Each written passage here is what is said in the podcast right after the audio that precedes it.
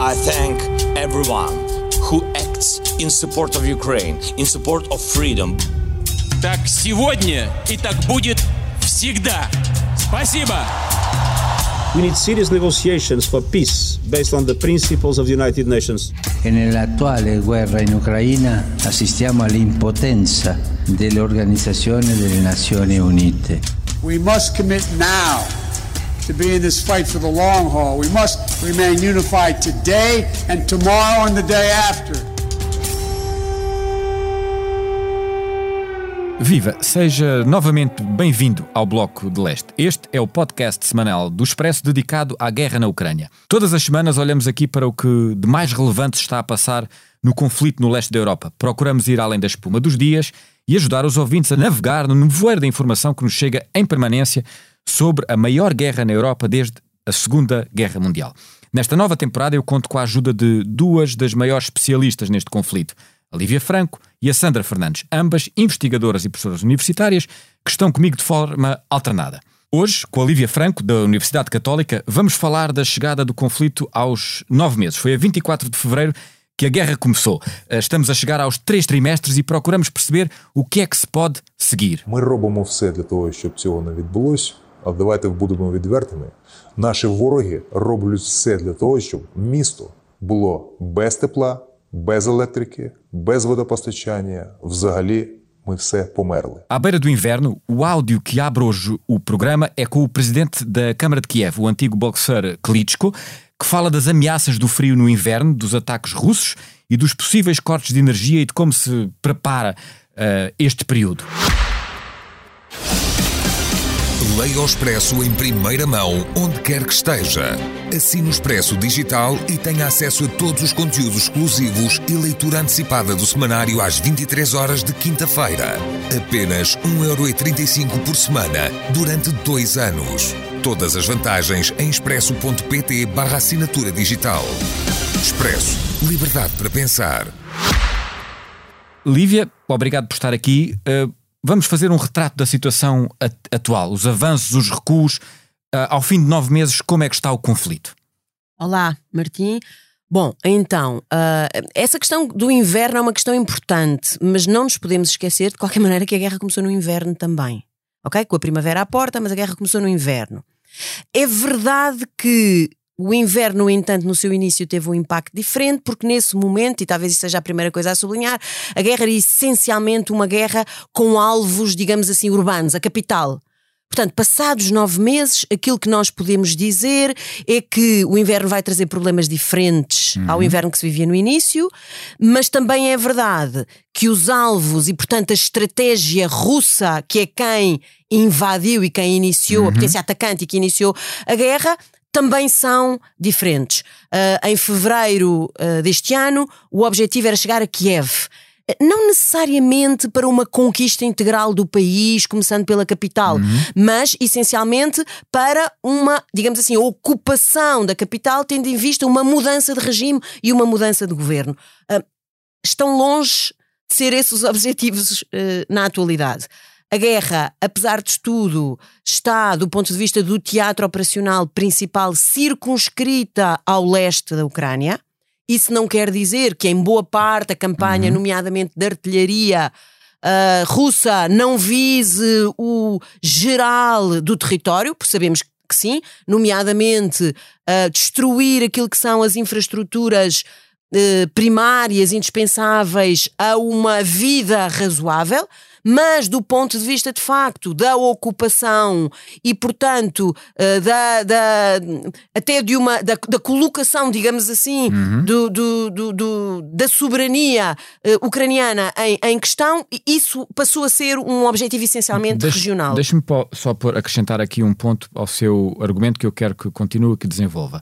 Um, a 24 de fevereiro, a Rússia controlava qualquer coisa como 7% do território ucraniano, correspondente à Crimeia e ao Donbass. No pico do avanço russo, chegou a qualquer coisa como 20, 22% do território ucraniano estava nas mãos das tropas das forças uh, de Vladimir Putin. Nesta altura, ao dia em que falamos, a cifra situa-se à volta dos 17% do território. E esta perda uh, de território conquistado pelos russos tem sido sustentada desde setembro. Ora, com esta tendência, o que é que nós podemos esperar que aconteça a seguir?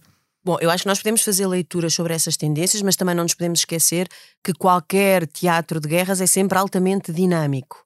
Pronto, provavelmente essas grandes uh, aprofundamentos, digamos assim, de, de, de, de, dinâmicas não acontecem de facto durante um contexto de inverno. Mas isto para dizer o quê? Para dizer que do ponto de vista operacional, é verdade que a Rússia agora não se encontra na melhor posição. De qualquer maneira, faça aquilo que era o seu posicionamento de origem, e, vamos reportar, obviamente, aos acontecimentos de 2014, está melhor não é? Mas não, não está como já esteve e, sobretudo, não está como gostaria de estar passados nove meses na guerra. Portanto, uhum. também eu acho que aquilo que os nove meses, esta, esta marca dos nove meses, nos permitem uh, inferir é que existe uma grande diferença em relação àquilo que era, primeiro, as intenções uh, originais da Rússia no início da guerra e aquilo que, é as, que são as suas, os seus objetivos agora, uhum. há uma diferença uh, flagrante também do ponto de vista das suas capacidades, quer daquilo que a Rússia pensava que tinha em relação das suas capacidades e, e na maneira eficiente como podia usar as suas capacidades, quer também como o resto do mundo olhava a Rússia como uma grande potência militar e na expectativa que tinha sobre, de facto, a confirmação dessa eficácia militar. E ao mesmo acho... tempo a, a, Ucrânia também tem sido muito reforçada. E, e ao portanto... contrário, contrário, exatamente. Portanto, por um lado, a, a, a, imagem que nós temos da Rússia, que a Rússia tem dela própria agora é muito diferente, passados nove meses, mas é, essa imagem é também muito, muito diferente em relação à Ucrânia. Quer dizer, todos nós pensávamos no princípio que a Ucrânia ia ter muita dificuldade a resistir a este embate militar, não é? Enfim, uma escala uh, maior com a Rússia.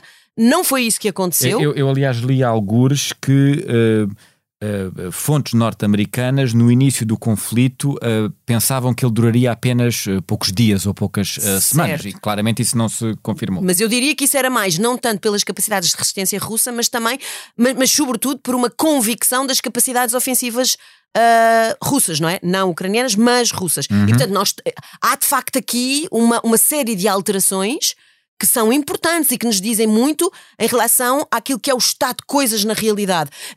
Oh, oh Martim, Sim. só para sublinhar este ponto muito importante, muitas vezes, quando nós tentamos compreender a política internacional e analisamos a política internacional, nós trabalhamos muito mais sobre expectativas e sobre imagens do que ah. aquilo que são os factos da realidade, não é? E, e essas expectativas. Mas, mas está a dizer que, de alguma maneira, da minha parte, ou eu, do que eu estou aqui a dizer, há uma espécie de wishful thinking, isto é, vemos o invasor a dada altura a perder terreno e pensamos que aquilo é uma tendência inevitável. E Pode certo. não ser exatamente não, assim. exatamente. Eu, eu acho o ponto, o ponto é fazer uma leitura de tendências é sempre importante, ler essas, essas tendências como inevitabilidade, eu acho que é sempre uma coisa perigosa e uma coisa que normalmente leva a conclusões e, portanto, depois a decisões políticas, digamos assim, inflexíveis, não é? E, portanto, que não respondem lá está aos dados da própria, da própria realidade.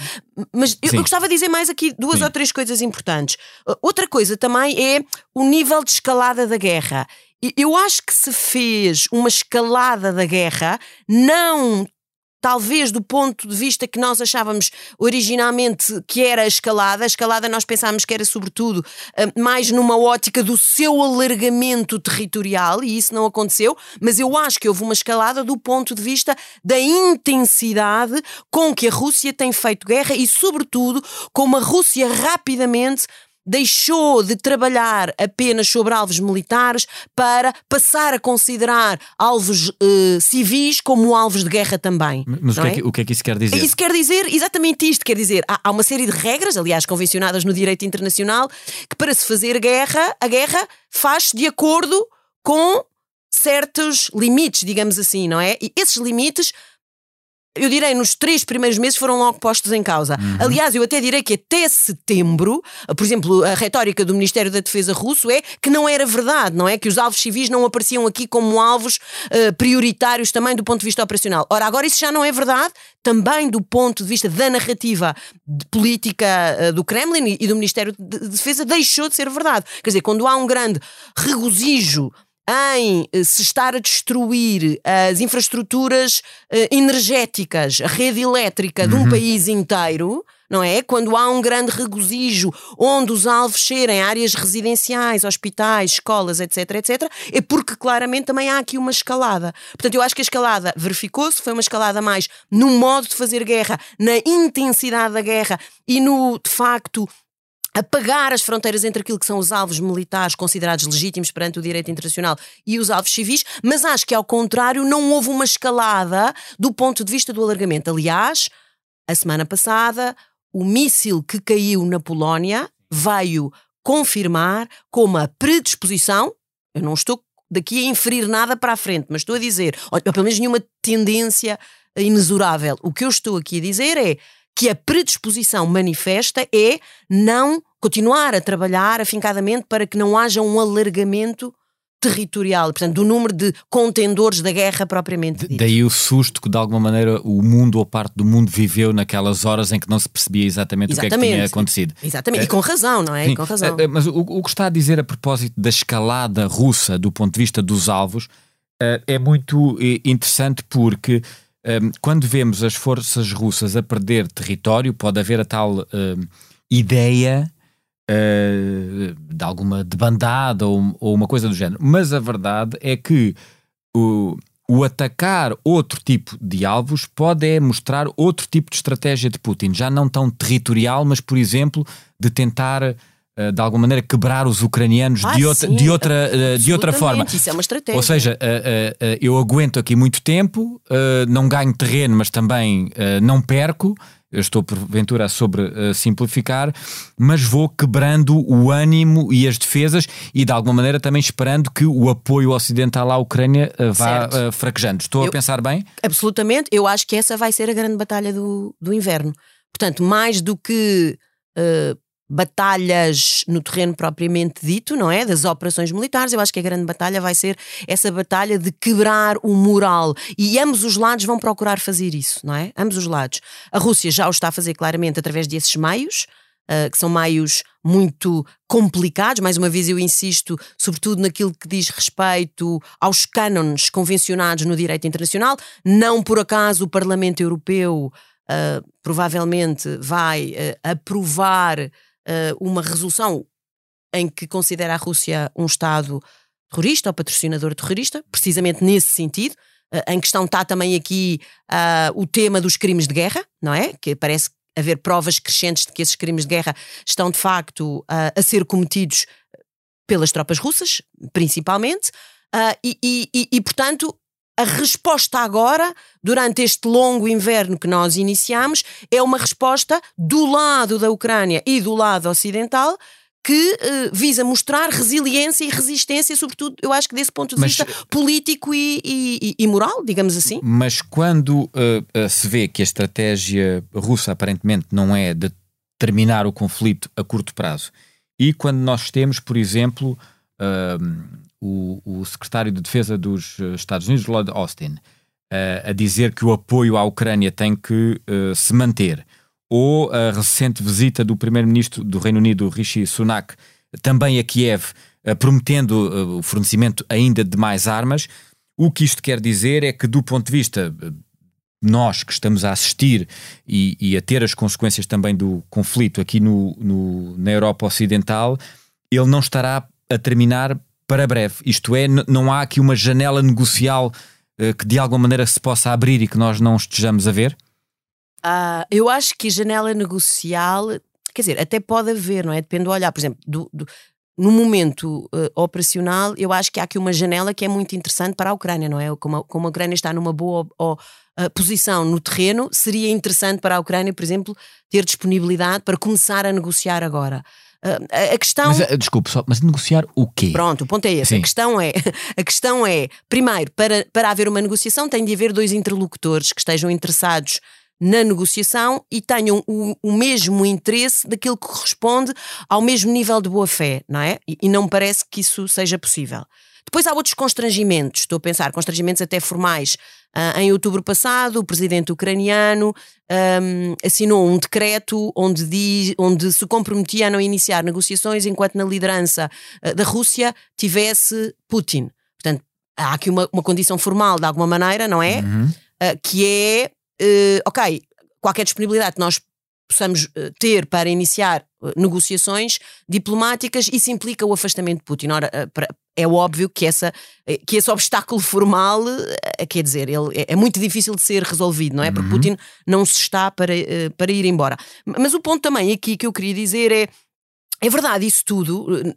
Parece ser difícil avizinharmos no horizonte uma solução política para a guerra, mas isso não implica, e isso também acontece muito nas guerras, não implica que estes dois, que estes dois processos não possam estar uh, em desenvolvimento paralelo. Ok? Uh, isto é, uh, do ponto de vista diplomático, há oportunidades e há momentos que nos são, são dados pelas posições no, terrenos, no terreno que são incentivos e que nos parecem uhum. eh, evidentes, evidente saber aproveitar. Mas uma coisa não é determinante da outra. Mas. E nós temos sinais Sim. de que, do ponto de vista da dimensão diplomática, uh, alguma coisa está a correr, digamos, a um nível mais de contactos. Uh, de uh, funcionários, digamos, das duas administrações, dos dois governos e dos dois aparelhos diplomáticos, estou a falar só... sobretudo da, da Rússia, dos Estados Unidos, por iniciativa norte-americana, e da Rússia, que estão já a decorrer. Portanto, não estamos a falar, por exemplo, de conversações ao nível ministerial, ao nível do topo certo. da hierarquia, mas de, de funcionários uh, médios da administração. Sim, é funcionários médios altos, sim, da administração, uh, do State Department e com os seus correspondentes, mas, digamos mas assim, o que estamos a falar, Rússia. O que estamos a falar é de conversações entre Estados Unidos e Rússia certo. e a Ucrânia.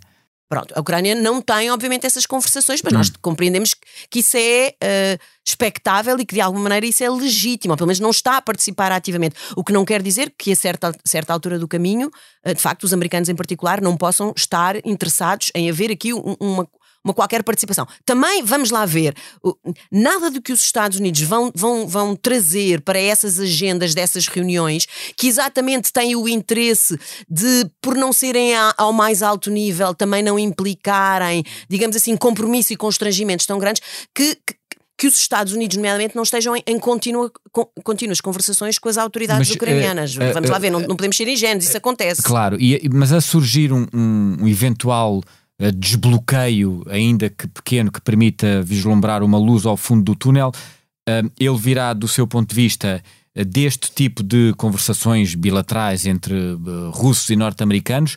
Ou há aqui outros países, estou a lembrar-me, por exemplo, da Turquia, que uhum, tentou uh, fazer conversações de paz, ou eventualmente da China, que também tem um uhum. papel muito grande aqui, que podem ter também algo a dizer? O que é que, o que, é que a Lívia antevê eu que possa acontecer? Vez, eu acho mais uma vez podem ser as duas dinâmicas em paralelo, não é? Então, já, já há três, portanto, há a dinâmica militar do terreno e depois Absolut... várias não, dinâmicas, dinâmicas político-diplomáticas e que há desde o princípio, não é? É evidente que eu direi que quem tem mais pressão no sentido de desbloquear as coisas mais rapidamente são as grandes potências. Os Estados Unidos, claramente, aliás, eu também devo dizer que a administração Biden está muito ciente que uma coisa é continuar a apoiar a Ucrânia até ao fim do conflito, outra coisa é tentar o mais possível em paralelo que de facto a guerra não dure muito mais tempo. Porque a guerra, para além daquilo que está a acontecer no território ucraniano, nós sabemos tem tido uma série de implicações e de consequências a nível global nós que não interessa bem. às próprias uh, grandes potências, em particular aos Estados Unidos. Não é? A questão da inflação, a questão da, da, da disrupção das cadeias de abastecimento, Exatamente. etc, etc. Não é? Portanto, nada disso interessa, como também não interessa às potências europeias, como, e agora aqui vou, enfim, fazer aqui tentar ser muito cuidadosa, interessa à China até ao momento em que deixa de interessar. Ou seja, eu direi que neste momento a China ainda não está completamente convencido que a guerra na Ucrânia não lhe interessa absolutamente, mas está com muito cuidado sempre a confirmar que por enquanto a guerra da Ucrânia não é completamente desinteressante para os seus eu, objetivos. Eu tenho muita curiosidade em perceber e, e gostava de ouvir sobre exatamente isto que está a falar sobre o papel, se quisermos, uh, europeu, da União Europeia. Por uma razão. Uh, quando estamos a falar uh, do conflito entre dois Estados e agora destas negociações, conversas, destas pistas paralelas que podem ajudar a desbloquear, a verdade é que falamos pouco da União Europeia. E ao mesmo tempo, há um sinal que me parece preocupante, mas que ainda é muito tenue, estão a, crescer, a crescer uh, na Europa, na Alemanha e, sobretudo, em países uh, mais a leste, da Áustria e mais para leste, um, uh, formas de descontentamento face à continuação desta guerra. inclusivamente com protestos populares. Em que medida é que, por um lado, a Europa pode ter aqui um papel a desempenhar mais ativo e, por outro, a própria Europa não estará cada vez mais a ser pressionada ao longo do inverno com um crescente descontentamento popular que possa surgir? Essa pressão vai se fazer sentir, mas eu não concordo com a premissa de que a Europa tem sido pouco ativa. Eu acho que a Europa uhum. tem sido bastante ativa. Uh, sobretudo a Europa tem sido bastante ativa naquilo que é, digamos assim, o seu. que é, que é contra que é contrário àquilo que é o seu ADN, não é? E a sua personalidade. Aliás, nós vimos isto, quer dizer, é, é, o que a Europa fez este ano, decidir apoiar militarmente um país, é uma coisa absolutamente inédita para a natureza do próprio projeto europeu. Uhum. E depois acho que tem havido, de facto, um grande consenso, um forte consenso, uh, uma unanimidade, não un, unami, uh, unanimismo, sim. Não, porquê? Por, porque sim. de facto são 27 países, não é? Mas há uma, há uma grande coerência e há, e há, uma posição, enfim, de princípio aqui que me bastante, parece bastante forte e, portanto, desse ponto de vista, eu acho que tem sido ativa. Outra coisa é dizer que as opiniões públicas começam a ficar cansados, nós notamos isso, uhum. notamos isso de facto com algumas formas de manifestação. Porquê? Não propriamente, e os estudos de opinião dizem isso, não propriamente porque deixaram, enfim, de considerar uh, que a Ucrânia foi um país invadido e agredido, mas porque de facto estão a sentir uh, cada vez de maneira mais evidente, não é? Uh, no seu dia a dia, as implicações, os custos da própria, da própria guerra. Ora, isso Exatamente. abre aqui uma, uma possibilidade que, aliás, muitos analistas já desde o verão que têm vindo a falar, que é que uma boa parte da opinião pública ao longo deste inverno começa a fazer pressão sobre a paz e sobre uma paz que ainda assim. Um, que ainda assim uh, força a Ucrânia, ou faça pressão sobre a Ucrânia, a, a, ter alguns custos. Porquê? Porque a paz, enquanto a ausência de guerra, aparecerá aqui como um bem, um bem maior do que, por exemplo, a defesa do princípio de que os países não devem ser invadidos por uh, potências uh, exteriores, não é? E, e, Portanto, esse equilíbrio, esse equilíbrio uh, vai ser um equilíbrio muito difícil. Mas isso, implicaria, isso implicaria o quê? A Ucrânia não Ceder tentar. Coisas. Ceder. Por exemplo, a, a, Crimeia. Não é? O que é uma coisa que. Ah, já não estamos a falar dos territórios invadidos depois de 24 de fevereiro, mas da pretensão ucraniana de recuperar os perdidos exemplo, a partir de 2014. Sim, por exemplo, por exemplo. Ou, por exemplo, neutralidade do ponto de vista das suas alianças. Quer dizer, não entrar na NATO, não entrar na União Europeia. Quer dizer, eu acho que uma boa parte da opinião pública, no final deste inverno, pode estar nessa posição. Desculpe, desculpe o meu idealismo, eventualmente, mas parece um bocadinho injusto que é a pressão a ser feita sobre o agredido e não sobre o agressor. Faça-me entender? Sim, absolutamente. Mas, oh, Martim, então eu queria, queria usar aqui uma lente um bocadinho mais cínica, não é? Que infelizmente é uma lente que nós temos que usar muitas vezes quando analisamos a política internacional, é que nestes contextos a justiça e a injustiça não têm muito lugar, não é? Uhum. Há, há tantas no domínio da política internacional, porque aquilo que se vive para lá das fronteiras dos países as condições em que se vivem e em que os países operam não é iguais às condições que se vivem dentro das sociedades dos países, em particular dos países que funcionam bem, não são as mesmas, não é? Uh, não, não, há um governo mundial, não há uma polícia mundial, não há tribunais. Estava a ser demasiado utópico, eu então. Uh, bom, quer Sim. dizer, uh, ou seja, a certa altura, mas repare, eu acho que também leva, desenvolvendo este raciocínio que estamos aqui de alguma maneira uhum. a desenvolver, o que nos permite-nos exatamente chegar ao ponto que é, de alguma maneira, este inverno vai talvez começar a convencer as opiniões públicas que uma paz a ser negociada tem que ser negociada sobre aquilo que é possível eventualmente a Ucrânia é aceitar o status uh, quo pré-24 de fevereiro, Talvez. algo do género. Mas com isso não estou a defender que seja assim. Sim, Nem sei sim. sequer se os ucranianos vão aceitar. Mas está com uma dose é? de realismo, se estou quiser. Estou com uma dose de realismo e estou, sobretudo, com uma dose de realismo em relação à evolução que as, opinião, as opiniões públicas, digamos assim, ocidentais, vão fazer claramente neste inverno. Mas há aqui uma coisa que eu gostava de introduzir, que o Martim há bocadinho já deu ali uns lamirés e que eu acho que é muito importante nós explorarmos nestes nove meses uh, de início de, de, de, guerra e, sobretudo, em relação à hipótese de uma solução política, de uma solução diplomática para a guerra, que é o papel que as chamadas potências médias podem ter. O Martim acabou de referir a questão da Turquia, uhum. não é? Ora, é muito interessante que ouvimos também um bocadinho contra as expectativas que tínhamos no início da guerra, que quem parece ter tido aqui um protagonismo crescente, de facto, são as potências médias, como seja a Turquia, como seja a Indonésia, nós vimos isso a semana passada no G20, como seja, por exemplo, o G20, uh, desculpa, o hum, Arábia Saudita, como seja também o Irão, não é? Isto é interessante porque parece que num contexto que é uma, um contexto de facto que também se, se traduz numa competição que é uma competição global, uh, facto as potências uh, intermédias encontraram aqui um nicho Uh, até podia usar aqui uma linguagem um bocado mais economicista para dizer que é um nicho de mercado, para tentar vender as suas próprias agendas e trabalhar as suas reputações e a sua visibilidade. E têm-no feito de maneira muito interessante, e eu até diria politicamente muito inteligente. Portanto, para responder àquela pergunta que é, mas uma solução política e uhum. diplomática virá, sobretudo, de uma decisão bilateral Ucrânia-Rússia, Rússia-Ucrânia, ou também depende da pressão, por exemplo, Estados Unidos-China? Eu, eu, acrescentarei, é sim, disso tudo, mas também há aqui uma outra dimensão que tem a ver com os equilíbrios regionais que foram afetados por, pela dinâmica deste conflito e que, e que, tem a ver, portanto, também com aquilo que nesta grande agenda e nesta negociação vão introduzir. A Turquia, Israel também se tem falado cada vez mais disso agora, não é? Com a mudança de governo, sobretudo, o Irão, a Arábia Saudita, a Indonésia, a Coreia, a Coreia do Sul e a Coreia do Norte e assim sucessivamente. E, portanto, é uma outra dimensão muito importante que eu acho que importa nós um, acompanharmos uh, daqui em diante também. Muito bem, uh, Lívia, é com esta nota que terminamos. Obrigado. É sempre bom ouvi-la e ouvir as suas uh, análises. Fica Obrigada. por aqui mais este episódio do Bloco de Leste. Nós voltamos para a semana.